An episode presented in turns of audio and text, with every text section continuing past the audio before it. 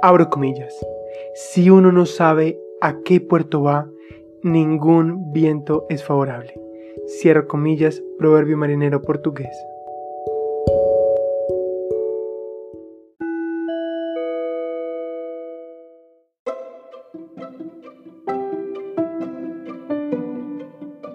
Yo soy Tomás y estás escuchando el podcast de Tomás Relatos, historias, anécdotas, vivencias y curiosidades. Antes de empezar con el episodio, no olvides suscribirte a este podcast para no perderte más de las historias como las que contaré hoy. Hoy vamos a hablar del surf en Portugal. ¿Sabías que un foco de la mayor concentración de yodo en la costa norte portuguesa es además de los paraísos para bañarse en aguas cristalinas y para surfear.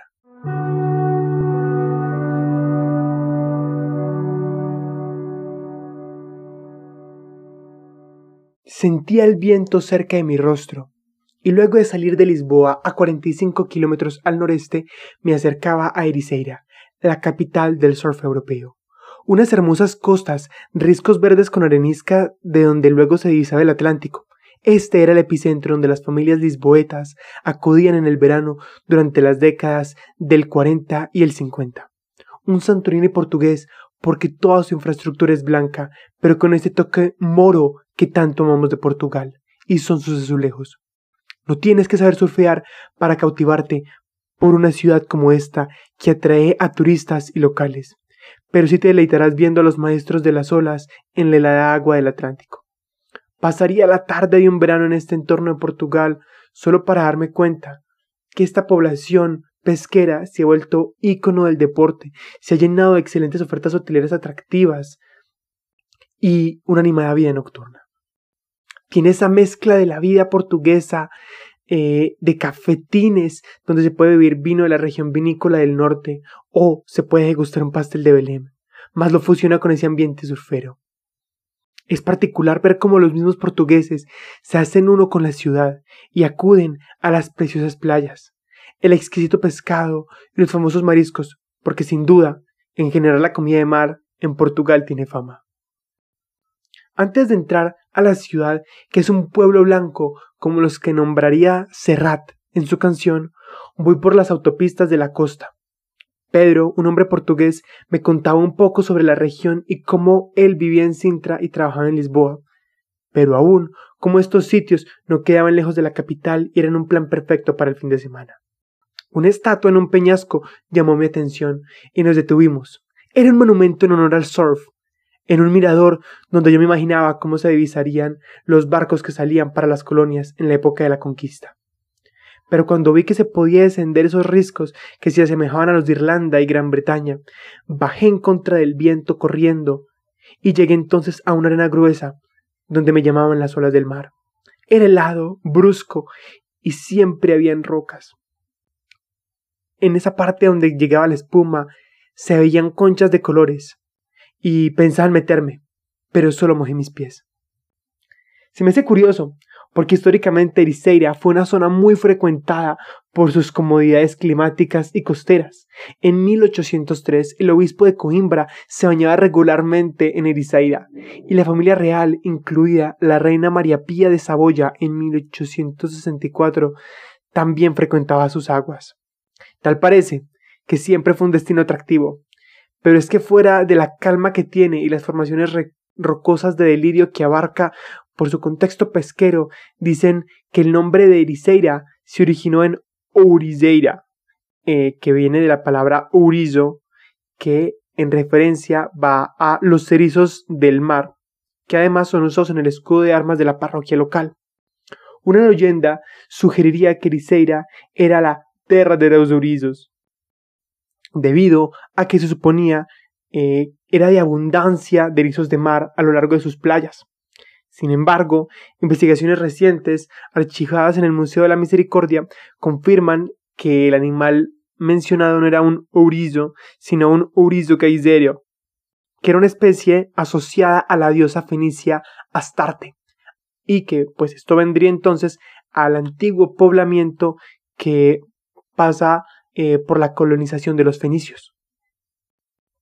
Este territorio ha pasado por múltiples etapas, y fuera de esa parte etimológica que mencionábamos, pues hay una parte de auge comercial donde el desarrollo del puerto comercial de Ericeira era un polo fundamental de la economía de la región. Hay informes que datan de 1834 donde señalan de 175 barcos que transportan productos al pueblo, principalmente cereales, eh, mientras que las exportaciones, especialmente vinos y licores, se envían al Garbe, eh, las islas y otros lugares. La construcción de varios almacenes y tiendas de aprovisionamiento para pescadores de sardina también eran importantes. Hablábamos del empleamiento de 500 hombres, pero alterando las antiguas características pesqueras de la época, entonces pasamos a la época dorada, un tiempo de prosperidad en el siglo XIX, cuando Ericeira era el puerto más atractivo y más activo de Extremadura. Pero aún nos movemos a la Segunda Guerra Mundial cuando se convirtió en refugio para varias comunidades extranjeras, incluidas bolsas de expatriados polacos, alemanes, franceses, belgas y holandeses, que huyen de la persecución nazi de en sus países de origen. Pero hoy más eh, de lo ya nombrado, eh, quiero mencionar el surf, porque yo mojaba mis pies y vi entonces que no muy lejos varios chicos y adultos, hombres y mujeres, salían del agua con trajes negros y tablas grandes de diferentes estilos y colores.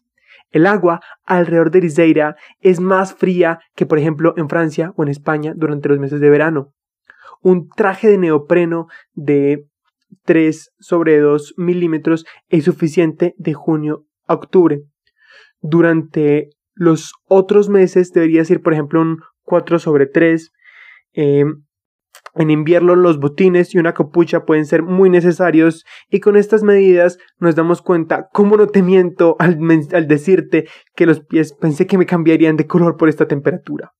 En 2011, Ericeira fue elegida la primera reserva mundial de surf en Europa. Y hoy es un lugar al que por siempre acuden los profesionales y aún los principiantes. Este lugar tiene más de 40 playas. Y no por nada el deporte allí está en auge y se puede comparar con Malibu y Santa Cruz en California, con Manly Beach en Australia y con Huan Chaco en Perú. Aún es un lugar que no deja ser top todo el año. Ericeira es un destino de surf muy consistente. Tiene una consistencia de oleaje mínimo del 56%, que en realidad la hace uno de los spots de surf más consistentes en el sur de Europa, porque Hossegor en Francia eh, tiene, por ejemplo, una consistencia mínima de 41%, Zarautz en España 42%, y Sagres y Carrapateira en Algarve el 47%. O sea que casi siempre vamos a tener eh, a Ericeira eh, como un destino abierto para el surf sin importar la época del año. Fue a mediados de los 70 cuando muchos surfistas comenzaron a viajar por el mundo en busca de olas perfectas. Y allí fue donde Ericeira se convirtió en uno de los destinos más destacados de Europa.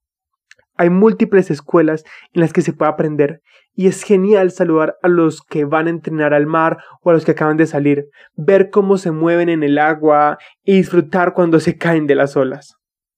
En este sitio, en definitiva, hay mucho que hacer. Y aunque puedes aprender a surfear en voz de Lisandro o mirar a los profesionales montar las olas en coxos al estilo hawaiano, porque pues allí es donde se mantienen eh, surfistas portugueses como Tiago Pires y Rubén González, que visitan esta parte con frecuencia y son de los mejores. Cuando yo ya tenía hambre y me encontraba en el pueblo, eh, me senté solo a comer frente al mar.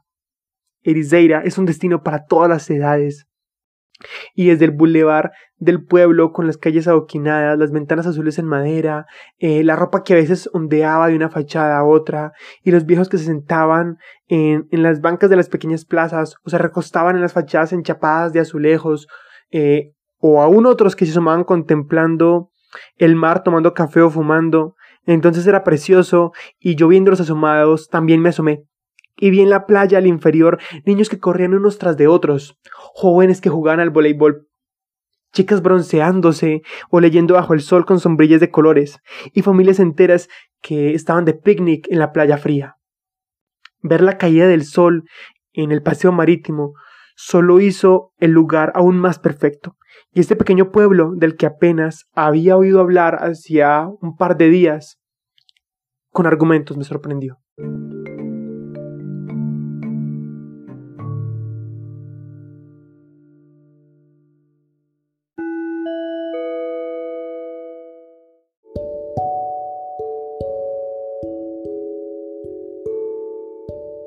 Esto ha sido todo por hoy.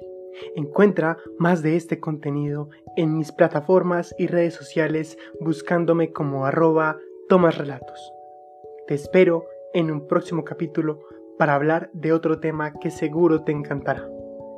Y recuerda, puedes oírme cuando quieras, donde quieras y mientras haces lo que quieras.